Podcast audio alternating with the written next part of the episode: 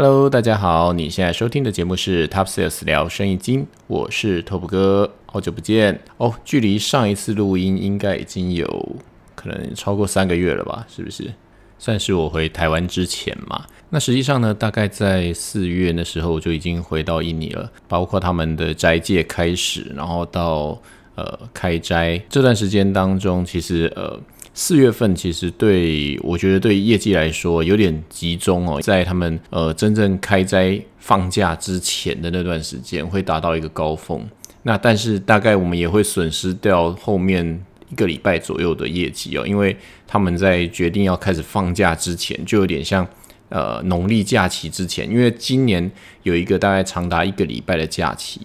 那所以在这个假期之前呢，因为大家可能就会准备返乡，那包括现在其实疫情在印尼这边其实已经好转了，所以变成是政府也没有在限制大家说，呃，能坐哪些交通工具啊，或是不能去哪边啊。呃，实际上现在这一趟我回印尼，呃，我回印尼的那一天开始，其实就已经不需要再做隔离了。那所以说我从下了机场，那甚至他们也没有要在机场做任何的快筛 PCR 了，我等于就是。下了机场之后呢，就一路走海关，从拿完行李，再到我坐上车，就是说我一路出关，大概只花了四十分钟的时间。那再从机场到我公司，大概再花不到四十分钟，所以其实从飞机落地到我到公司，大概只花了一个半小时左右的时间那所以我就觉得很快。那已经好久没有这种感觉哦。中间包括两次可能回台湾的时候都要隔离好几天这样子，然后再来印尼之前也是有隔离。那终于可以不用隔离了，那我这种感觉是觉得非常的畅快那当然，其实在台湾还是一直被插那个鼻子嘛，所以就觉得很不舒服。那可是，其实，在印尼这边呢，其实现在已经不需要再做这件事情了。那当然，如果要回台湾，还是得要再做一次 PCR 嘛。呃，其实大部分的印尼人，包括我自己办公室的同事们，呃，几乎八十 percent 以上都已经有确诊过了啦。那之前可能第一波 Delta 的时候没有得过的，在在后来 Omicron 的时候，其实也都得了。那整个办公室、整个工厂区，呃，大部分大家都已经确诊了。托普哥自己呢，感觉其实好像前一段时间在印尼好像也已经确诊了，那好像也已经好了。对，就是在一个呃症状不不不怎么明显的情况之下也确诊了，然后之后也好了。那但是其实，在印尼我们是有听到一些消息，是因为。印尼人他们之前可能大部分有些人打的是科兴的疫苗，就中国的疫苗啊，那可能打了两剂。最近身边是有一个听到一个案例，是他打了两剂都是科兴，就打第三剂可能打莫德纳的时候反应非常的剧烈，然后就就两天就过世了，这样子也是有这种状况。对，那这是一个呃也是感到蛮难过的一件事情啊。所以感觉起来这个病毒呢，呃，在我们这边印尼看起来就是，如果你本身身体可能已经有一些其他疾病的话，可能这个病毒就真的是会加速这个催化剂，让这些原本有的这个疾病变得更严重。但如果你本身就是呃抵抗力好，那再加上可能就是免疫力，再加上刚刚我讲抵抗力，包括像是你自己有打疫苗，那再来就是均衡饮食啦，补充一些维他命 C、维他命 D 之类的，那也许就是病毒，即便是你有染到这个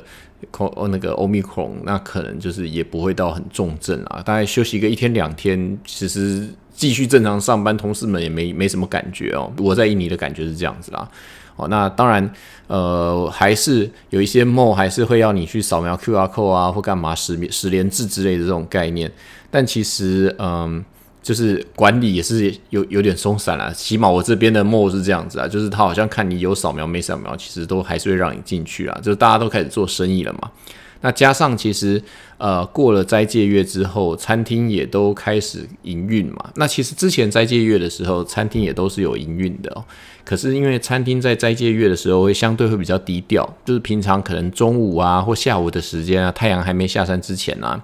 呃，去看到那些餐厅，他们外面都会挂着像是窗帘一样的一个布哦，就是会把餐厅里面全部遮起来。所以如果你在穆里面呢，当然我们华人也是不是很好意思，就是直接大摇大摆的走进去吃点东西吃饭嘛？为什么？因为服务你的都是伊斯兰的朋友嘛，他们都不能吃，他们就看着你吃。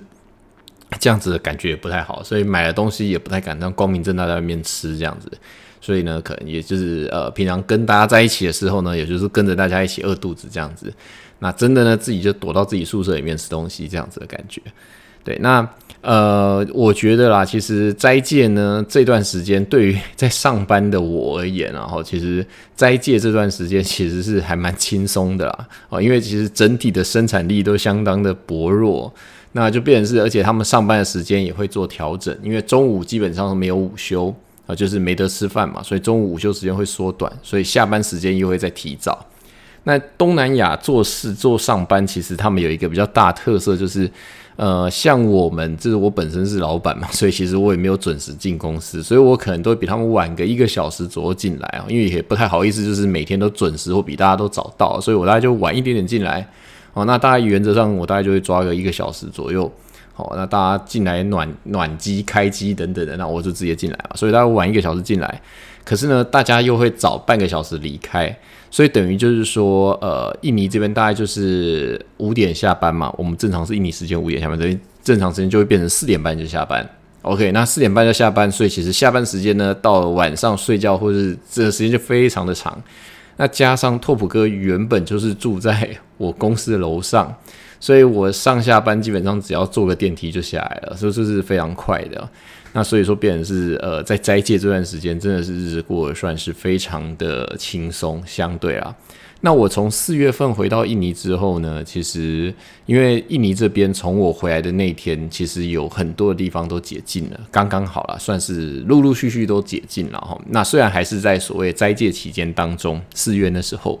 但其实呃很多地方都可以去了，呃，包括像是游泳池、健身房啊，像我看台湾现在健身房好像也封了嘛。那当然，我之前在台湾的时候，学校啊、健身房啊，可能也都有限制嘛。所以后来回到印尼这边，也就是哦，非常开心可以使用这些设备，哦，那就变成是一天可能就是一个礼拜抓三天到四天，然后去游泳啊，或去健身啊，或去打球啊之类的，对啊，那就是呃，特别是过了像最近几天，因为过了他们的农历新年之后，OK，印尼人就更多了。因为原本在球场上可能没几个印尼人嘛，因为毕竟他们在戒嘛，他们不能喝白开水嘛，所以变成是说他们假设要打球，就是呃喝水这件事情比较麻烦，所以他们的生产力包括运动这一方面都会比较减少啊哈，除非你是下班晚上之后，对，那如果说 OK 你是太阳还在六日的时候，可能早上或下午就变成是比较不会有这种行动了哈。那当然你说 OK 过了这个斋戒月之后，那就是呃开斋了嘛，那一切就恢复正常了。那也很好玩，我观察我的同事们哦，就是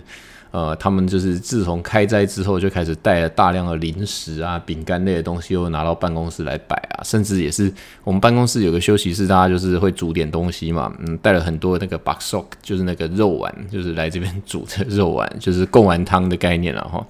对，那就是他们也是相当的会犒赏自己，不会让自己就是过了斋戒之后还要饿肚子这样子。那也还不错，就是，嗯，毕竟农历年前就是印尼本地的新年前会拿到这个年终奖金嘛，哈，所以就是他们这段时间算是手头上是有点钱啦，哈，所以就是变成是吃东西的时候就相对比较不会手软。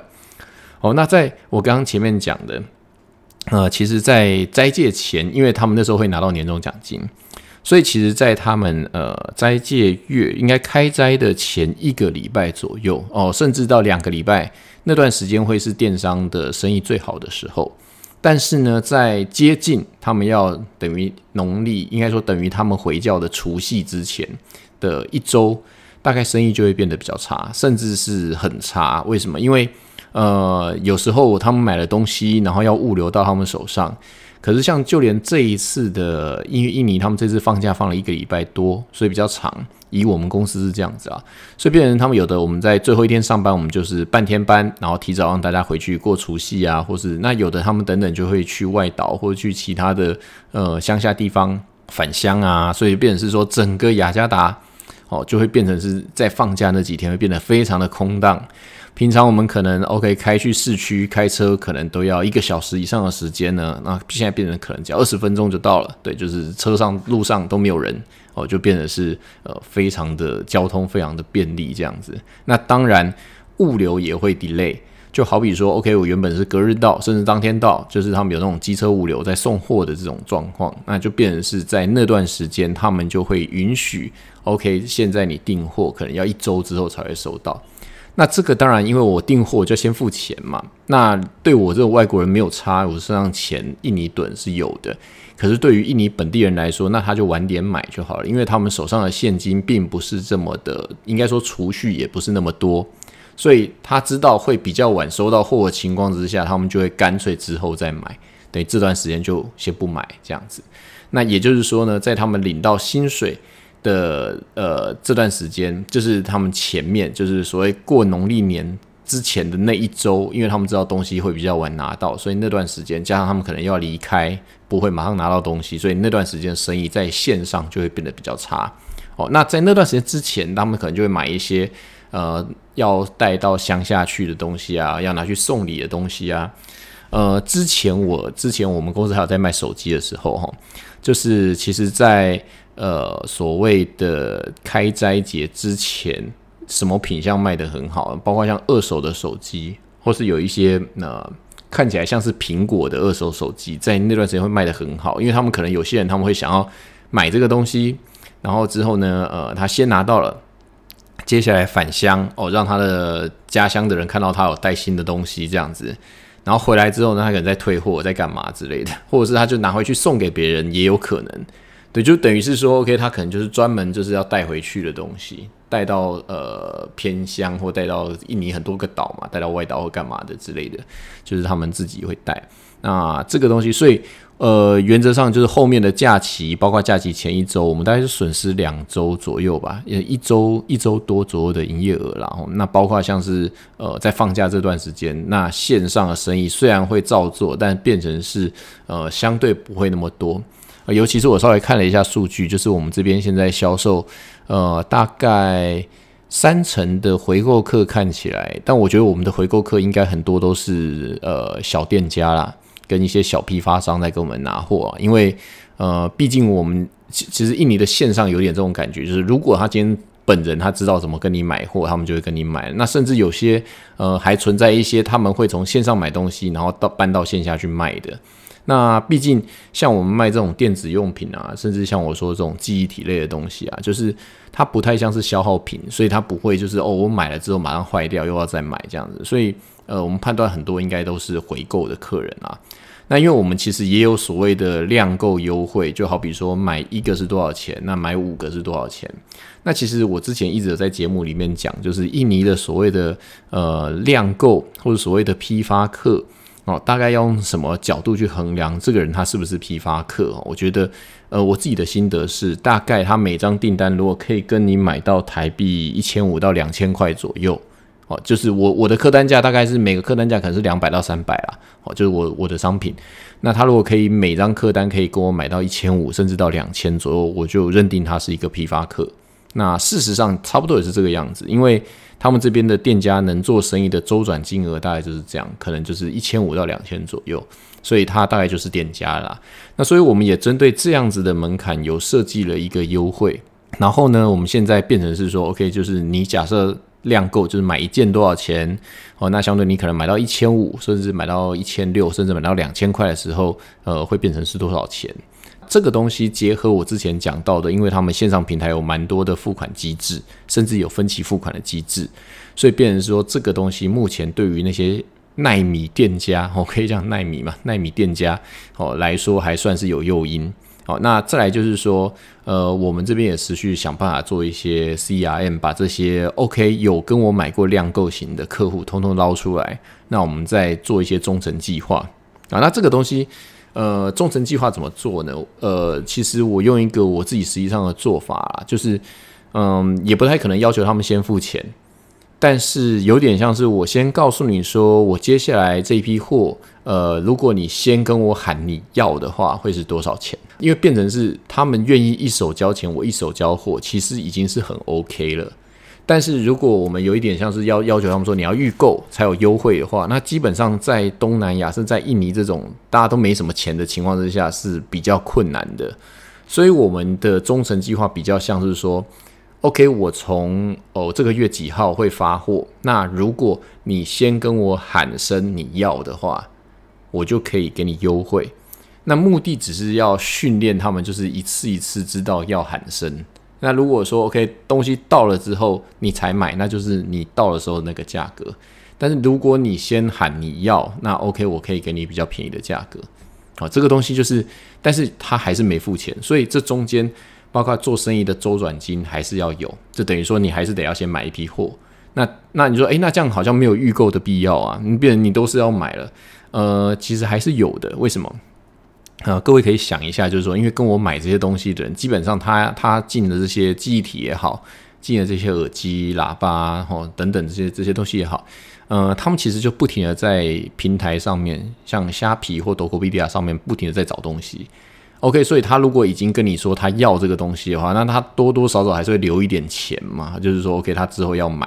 那那当然，他爽约之后，我可能就不会再给他这种优惠的条件，他就是正常当现货买就对了嘛。对，但是如果他不爽约的情况下，我们要去培养他，就是他知道他已经喊说，所以他要预留这个钱下来拿你这批货，那他是不是呢就少了一些预算去买别人的货了呢？啊，这情况是这个样子嘛，所以就变成是说，我们要想办法训练这些耐米卖家哦，开始。跟我们进货，但是不付钱的方式，就是现金进货。只是我要先宣誓我对你的忠诚，这样子啊，一步一步培养他们哦。那这个东西我会觉得说，只要我能拿下他们，我就能挤压我的对手。所以想法上是这个样子。当然，如果你们能够做到他先付钱，我再给货，那这样是最好。只是呃，其实非常难然后。为什么？因为呃，我们母公司那边批发这边，他们其实基本上手上有非常多这种。一一千五到两千左右的客户，可能一个业务员手上就有一两百个这样子的客户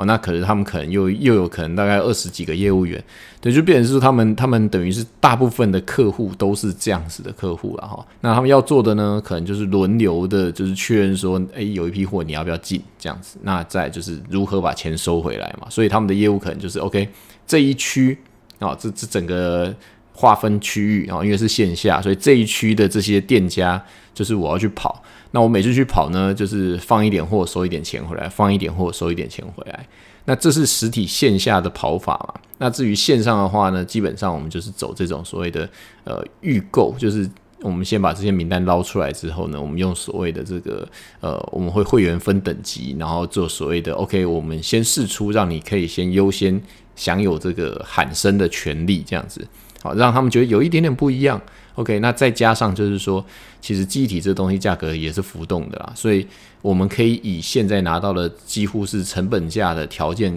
开出来。那当然未来会涨会跌，其实基本上这还是限制在我们手上嘛。毕竟这些客户毕竟占我的比例还是就像我说的最多也就是三成嘛，所以就变成说我后面还是有一段空间是可以做调整的。好，然后再来呢，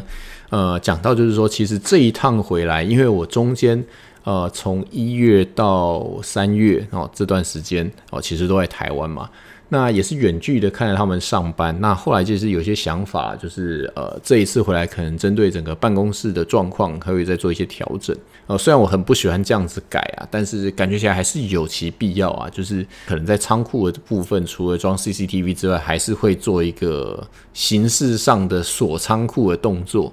哦，虽然就是说我们本来就有仓库管理人员哦，但是跟我们大门原本也是锁在一起的。但是变成是从几个印尼本地的前辈们这边听到了一个说法，就是说，呃，仓库把它做的像一个笼子一样，可以锁起来，还是有它的意义在。为什么呢？因为如果今天你东西有掉，管仓库的人，呃，我们原则上会说要管仓库的人去赔钱嘛。但是因为大家都没什么钱啊，这个东西掉了或坏了，基本上你也很难真的叫他赔出来。那他赔，他基本上就没没办法工作了嘛，就是被 fire 而已嘛，这样子。但其实我们要的结果也不是说把它 fire 掉，我们要的结果就是东西不要掉或不要赔，不要坏这样子嘛。对，所以说，呃，如果说我们没有做一个锁，就是一个隔开或是一个大门门锁这样子的形式，实实际上看到这样子的东西的话，对他们而言，他们会觉得说没有那么。对员工而言，会觉得好像没有那么严重，就是说这个东西，呃，好像我看到它是必须要用个钥匙打开进去拿的，对，就好像说哦，一堆货堆在那个地方，所以，所以呢，后来也接受了其他人的建议，就是说我在办公室的仓库的部分也是加了这个应该说我们现在就会加一个墙啊，然后就可能一个铁网啊之类的，用一个锁把它锁起来。对，就是里面有一个管理员，其实那就是我们原本外面的管理员哈，就是管仓库的人嘛，就是包货的小弟之类的。等于就是哦，赋予你就是你就是管这个区域，所以之后如果东西有掉的话，你就要负相对的责任这样子。对，那等于是说哦，既然把它关起来，就是代表说他就有好像手上拿了一把钥匙，只有他可以进去这里面这样子的形式。那他也会比较知道说，所以公司是在理清责任，就是这里面只有你能进去的，这东西掉了可能你要负责这样子。哦，为什么呢？因为其实如果呃，根据我们母公司这边过去的经验，如果东西有掉，可是这个人却没被惩处的话，这会形成另外一种恐怖的效应，就等于大家觉得东西掉了没有差，或者是甚至他们说，如果东西有坏的话，他们也要把坏品拿出来，另外锁在一个地方。就是虽然这一批货或这批退货是坏的，但是这些尸体呢，我们还是要把它锁起来。就是必须清点的，为什么？因为货很多，仓库货非常的多。他们说，呃，过去有些实际发生的状况是，仓清点仓库的人呢，假设你在点的时候，他会拿坏掉的品相去替好的品相，等于把这些尸体装在好的品相里面。那你点那个货的时候，你不会一个一个打开来测试嘛？他自己知道哪几只是坏的，他可以把好的已经变现，已经偷掉了，这样子，那个时间就已经对不起来了。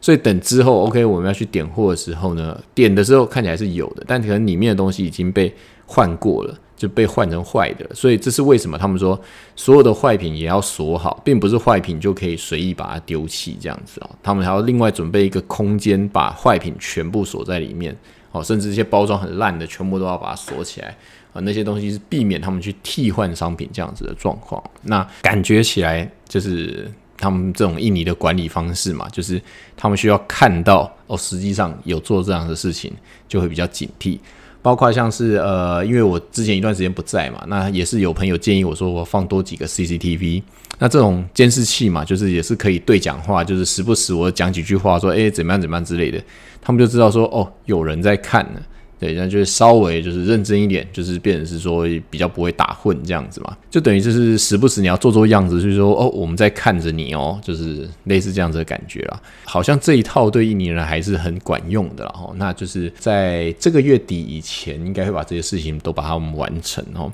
然后再就是说，呃，我这边其实有一个感觉啦，其实不管是在印尼或者在台湾啊，其实如果大家有在看线上的这个购物跟线上的价盘哈。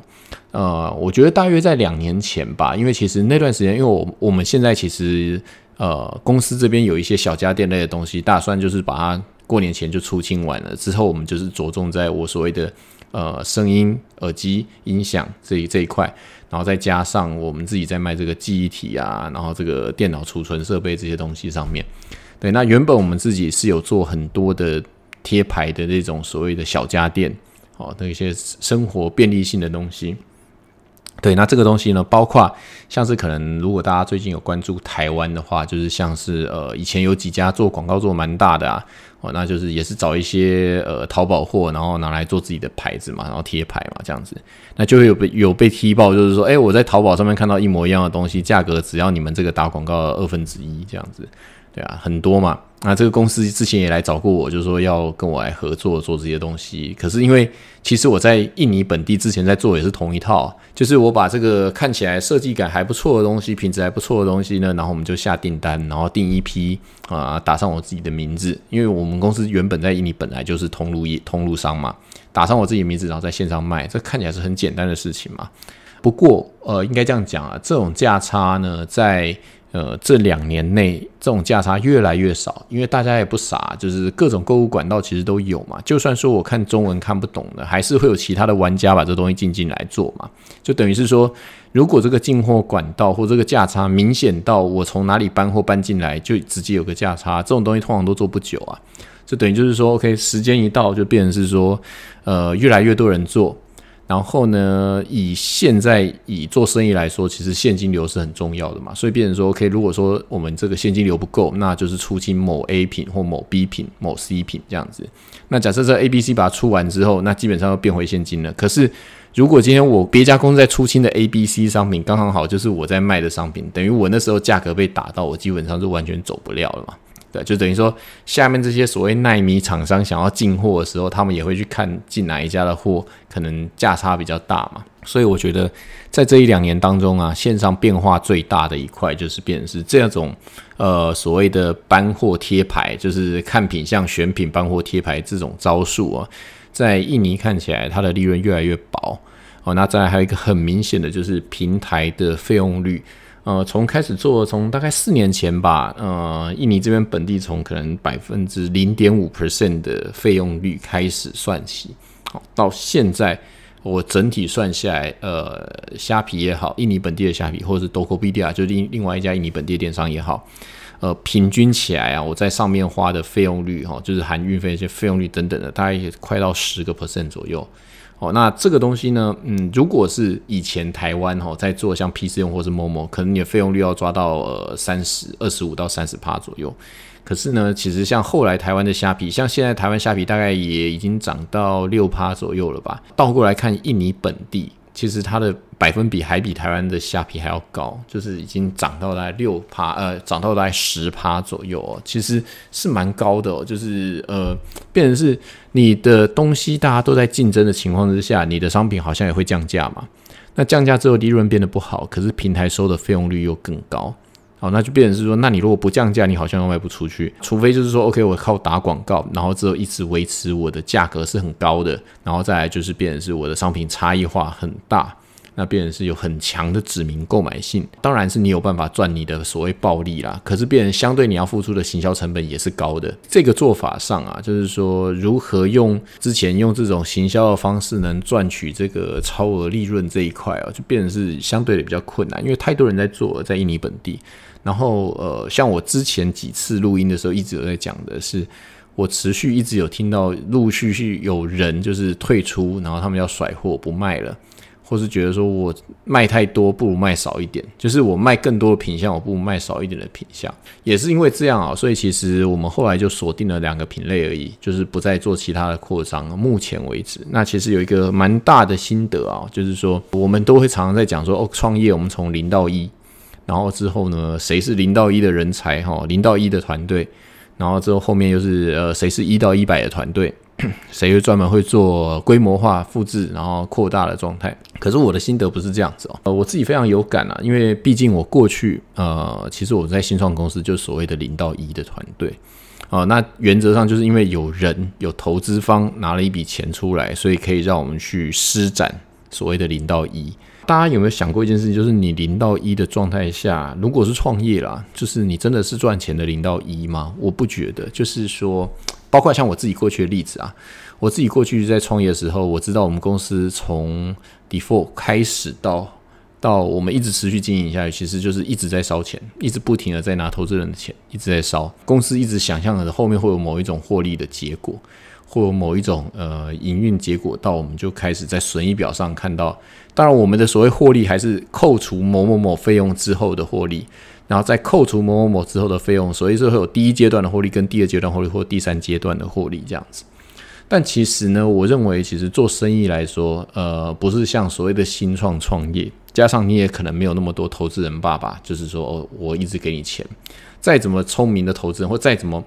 应该投资人都是算得很仔细的，他还算说你这到底有没有赚钱。那加上拓普哥自己本身其实是独资啊，而且呃，之前我刚开始来的时候是在印尼本地公司上班嘛。可能过去我有讲过，就是说后来我上班了一年之后，我跟我们母公司的老板大家讲好，大家一起合作开了一个公司，这样子专专门做线上销售这样子。那里面呢，其实我是占三成，然后这位老板占七成。大概是这样子，而且呢，拓普哥这三层呢，还是用技术股去换的，意思就是说，OK，我的薪水啊怎么样，我去换我这股份这样子。可是，呃，其实实际上做了一二三，做了四年多，现在迈到第五年了哈，迈入第五年了。呃，有一个我觉得对我来说是一个还不错的里程碑啦，就是等于是我陆陆续续的用这个技术股，我们也在讨论，就是说如何就是调整这个股份的这个状态。在我回来这段时间啦，就回来从四月到现在，其实我们有跟呃我自己的投资人这边达成一个共识，就变成是说，呃，印尼这间公司就是托普哥这边在经营这间公司的股份，基本上我会把它都拿下来。哦，就等于是说，以后就是我自己独资在做这件事情了。独资的好处跟坏处是什么呢？也就是说，我自己决定，我自己到底后面我到底还要不要再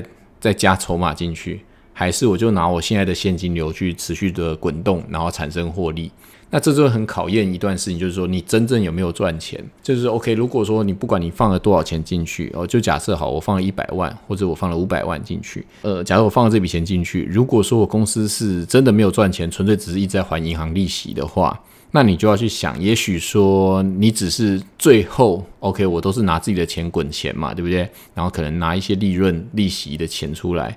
对，那可能最后呢，我算好这这么多年下来呢，我只不过拿回我的本金。其实你能拿回本金已经算还不错了，因为毕竟那么多的时间之内你都有领薪水，你还可以拿回本金，那这就算不错了。有有有某一种状况是，可能你这笔钱你是再也拿不到的，就是我持续不停的投资钱进去，然后从里面拿了一小块部分出来。好，如果除非我是跟银行借钱，我是不停还银行利息，没有哪一天决定说我到这天为止，我要把利息全部还清，本金全部还清，我就是一直不停还利息而已，就是所谓做生意不讨论还本金这件事情，然后就是一直让它滚，一直滚滚到我死啊，就是反正我这间公司是不会垮的，不会断掉的。如果是这种情况之下，那或许你可以去想说大量的跟银行借钱了哈，但如果不是呢，就变成是说我借的还不够多。或者说这笔钱我就是拿钱去滚，然后我希望至少有回本跟持续领的一天。呃，再仔细讲一下，就好比说，OK，我可能投了一笔钱进去，我希望过了五年之后，我的本金至少随着我每个月拿回来的呃薪水，或者我每个月拿回来的分红，我至少过了五年，我可以把我的所有投注进去的本金都先领完，然后呢，公司也还在。本金也还在，它还可以替我产生第六年第一个月薪水，跟第六年第二个月薪水，跟第六年一直持续下去的薪水，就是我能用这笔钱，好做完五年之后，可以领十年，或领十五年，或领二十年。当你可以做到这种情况之下，就是你可以退休了。就是如果你确定这个公式转得动的话，然后又没有太大的风险。就是 OK，可能哦，我创了一个、两个、三个，这三个都是这种模式，那你就是固定稳定收入，收被动收入了。其实某种程度，您接近你可以退休了，然后你就可以想，你还要再干嘛，还要再做哪些事情了。但是呢，回过头来想这件事情的时候，就我说的，呃，你的公司已经有一定的规模跟做一定的事情，那这个是叫所谓的零到一吗？我觉得创业不是零到一啊。好，就是我可能要跟呃各位分享一个我的很我自己的一个心得，我觉得创业是从。呃，负五到负一，再从负一到零，然后之后再从零到一。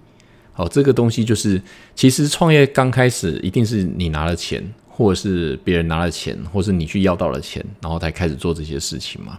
所以一开始这笔钱是你要去思考说，你可能是要还的。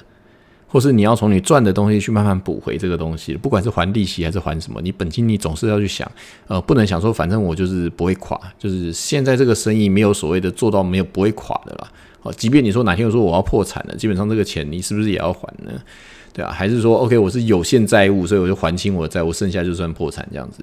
呃，总之我们先不要去想这一块，就是说你如何从负五先做到负一，就是等于是说。我们可能刚开始的时候，OK，我们拿了五百万出来，可能每个月都赔五十万，赔五十万，赔五十万。哦，哦，意思是五百万，当我每个月赔五十万的时候，是不是我只能赔十个月？假设我还没办法缩小负债的时候，公司是不是本金就赔光了？这时候你就要考虑，我是不是诶，在做到第十一个月的时候有机会赚钱，所以我是不是再投一点钱进去，再丢一点钱进去？对，但是如果说好，我们不用再丢钱进去，那我是不是原本的钱转得过来？转得过来，够付我所有的薪水，够付我的房租、水电，好，够付我一切的费用率，然后还有够付我自己的薪水。如果这些事情都做得到，你还不用再增资的情况之下，OK，代表你至少站住了，你可以站在这里，你不会死。这时候就是我所谓的从一开始负五，我刚刚说的每个月可能赔五十万，到负一每个月赔十万。然后再从所谓的负一到零，就是哦，我这些费用全部付完，还够付我自己的薪水，甚至一开始我都不付薪水好了。到零等于是我什么都没有，但是至少公司不会死，公司会持续做下去。那这时候呢，就算我躺着，我只要能赚一张机票，我就可以来回印尼了，这就是没差了。但是问题是，你还要你不是只是做做到零而已吗？做到零干嘛？我干嘛大老远花个时间来这边做个零这样子？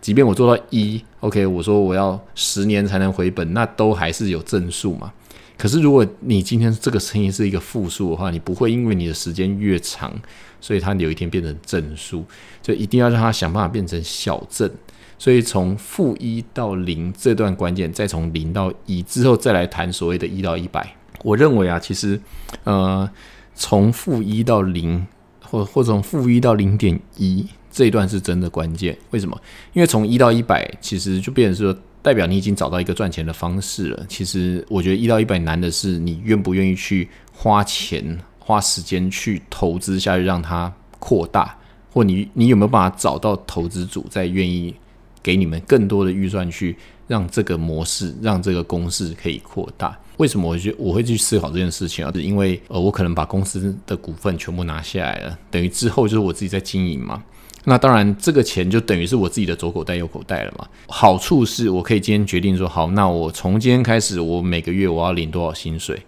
那可是你在想这件事情的时候，就变成说，那如果我多拿一点薪水的时候，公司的现金流会不会又变得比较少？那就等于是它还是一个阶段，就是说，如果说 OK，我要像别人一样 OK，我可能一个月要拿三十万薪水，对吧？那你会不会就变成是等于是你拿了公司太多的钱，变成公司其实多出来预算？因为我们还在一个扩张期嘛，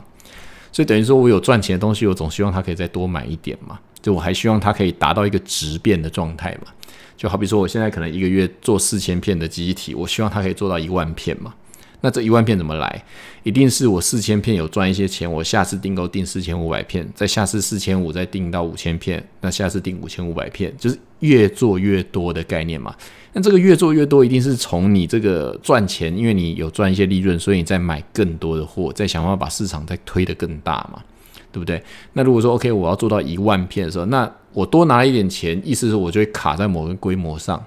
好，那如果说 OK，我愿意先把这些钱我拿。公司可以营运的钱，但是等于说我愿意把我多出来的利润再投资到更大的这个获利的这个现金流的滚动里面，对，那就是看看这个东西如何取得一个平衡。中间我就在开始思考一件事情，就拓普哥从呃五年前来，然后之后四年前开了这家公司，开始整体投入的资金等等，我稍微掐指一算，我就算了几种不同的方式，一种是三年之内回本。就是等于把我之前投资的钱，然后本金还在的模式，跟四年之后回本，本金还在，跟六年之后回本，本金还在的模式，到底哪一种方式对公司的成长会比较快？啊，就是说你拿多，你公司的现金流就比较少嘛，那你拿少，公司的现金流就比较多嘛，当然就是这样子嘛，对吧？那当然我会觉得说，其实这个阶段哦，呃。目前看起来啦，线上还是一个大家在称所谓称排名或称位置的时候，我会觉得这段时间比较尴尬的是还没办法那么快到所谓收成啊，还没有到所谓的质变哦，就是说所谓大家都是讲说看你是先垮还是先产生质变哦，就是多少的量以上会有所谓的质变。呃，简单举例来说，今天假如说我的量大到平台他看我会觉得说哦，我是个咖。那可能我就相对的，我可以跟平台讨论一些良性的互动、良性的补贴、良性的合作。对，那这可能就变，我就成为平台不可或缺的一个角色。那平台看我就不一样的角色了嘛，这就开始有一点质变喽。OK，那如果说我跟供应商这边拿到了货，诶，开始对他每个月供货产生了一个百分比在里面，就是说，OK，供应商他也会觉得说，诶，这个客户东南亚的客户，他一直不停的跟我们拿货，然后他好像有一点点成长，就是他的持续的成长是看得到的，那他也会跟我产生所谓的质变。再来一块就是。当我的东西在平台上面销售啊，可能 OK 已经到了某一个量体了，然后对于消费者买家而言，他也会觉得说，哦，这个东西看起来它的排序也好，它的评价也好，都开始目目前一直在累积在上面，所以说 OK 他买的信心也会更多，然后甚至是我们中下游跟我们批货的小盘也会越来越多，那这都是一个良性的互动。那所以变成是说，OK，如果说现阶段就是就是我说这个月我开始我要买下公司，然后就开始变得相对行行动变得比较所谓守成了，我就觉得说，反正现在就是至少我已经从零到零点一了嘛，然后零点二了嘛，开始有一点点获利了，OK，我可以继续做下去，不用再投任何钱下去了。对，然后我讲是这样子的想法，就是说，哎，那可能就是整体的成长速度会变慢。那变慢的时候呢，我们就会看着我们其他竞争对手产生质变。为什么呢？因为其实，呃，印尼的线上市场再怎么说啊，在这个疫情底下也好，或是这段时间看起来，其实都是持续的成长的。目前我们看到的整体的印尼的这个 Shopee、Tokopedia 这些营业额，我们怎么看哦？说真的，还是几个大城市啊，就是呃，我们说雅加达啊、泗水啊、棉兰啊，或是像万隆啊这几个地方，这几个大城市。哦，那你说其他地方呢？其实呃，在线上或者在所谓的物流交通上，其实都还是没有那么的方便。OK，OK，我们做整个雅加达地区，可能就做了超过一半的台湾人了，也有点这样子的意思。但是呢，还是其实有很多的外岛地区啊，或者很多物流没那么方便的地方啊，它慢慢在渗透。那也就是因为这个慢慢在渗透，所以造成这个营业额陆陆续续的成长。那今天我们一个卖 LED 的线下业务。好，就是我们母公司那边，他们开会也在讨论，就是说，呃，现在有棉兰地区的客户，原本是他们线下的客户，都直接会从虾皮或斗狗 B D R 上面买货，然后之后免运费送过去。那以前我们做线下的一个好处就是，你买货，因为我们的体积假如，像电灯啊，或是灯泡啊、灯带啊这些东西，我们帮你送过去的那个物流费，其实对你来说比较划算的。但因为现在平台在做所谓免运费嘛。那免运费距离越越拉越长，因为他们也希望能扩张他们免运费的范围嘛。所以当它距离越拉越长的时候呢，这些地区性的店家，我所谓的耐米店家就开始会转向从网络上买东西。我前头一直有讲的嘛，大家开始会慢慢转向，慢慢转向。哦，大家也知道说网络上买，诶，可以呃 pay later，就是晚点付钱，然后之后又可以呃所谓的免运费。哦，那其实他们赚的就是那一点点钱啊，然后他们也可以不用拿那么多钱做周转了。我刚刚前面讲的一千五到两千块左右就是一个批发客了嘛，每周跟你订货，他卖完他再订，然后他可能就是每件货他可以赚一点点钱。这个部分我可能之后呃有机会再讲一下，一年到底要赚多少钱，他们才算是有赚到钱。那这个答案非常非常的少。那但是呃他们过得去嘛？那我们过不去嘛？我们是在这边做生意的嘛，赚这一点一定是不行的嘛。对，所以说变成是我说的这个平台也在扩张哦。所以说如何去撑在这个时间点，让你现在这个结构能够蔓延哦，这个东西我觉得还需要。忍耐一段时间啊，包括像是呃，当然拿下公司之后，我怎么样去分配自己的获利这件事情，就成为一种天人交战。所以答案就是，至少你先从负五到负一，负一到零，零到正数，只要这个公式是个正数，至少你不会死啊，就不死就有活下去的机会嘛。对啊，特别是在这个疫情底下，虽然说 OK 市场慢慢已经复苏，卖场慢慢都已经有人了，但其实实际上，呃，隐藏不了的是，我们其实去逛一个卖场，到二楼到三楼，还是很多的店家，其实你去看门口是已经关起来的，是已经呃等于是关了，就是我们不再续租了这样子的意思，代表其实产业受到市场上的冲击跟价格的冲击还是相当大的。好，那变成是线上会不会有办法这么快取代？这我们也是要拭目以待啦。OK，那我们今天就大概聊到这边。呃，我是拓普哥，很久没跟大家聊天了，谢谢大家的收听，我们下次再见喽，拜拜。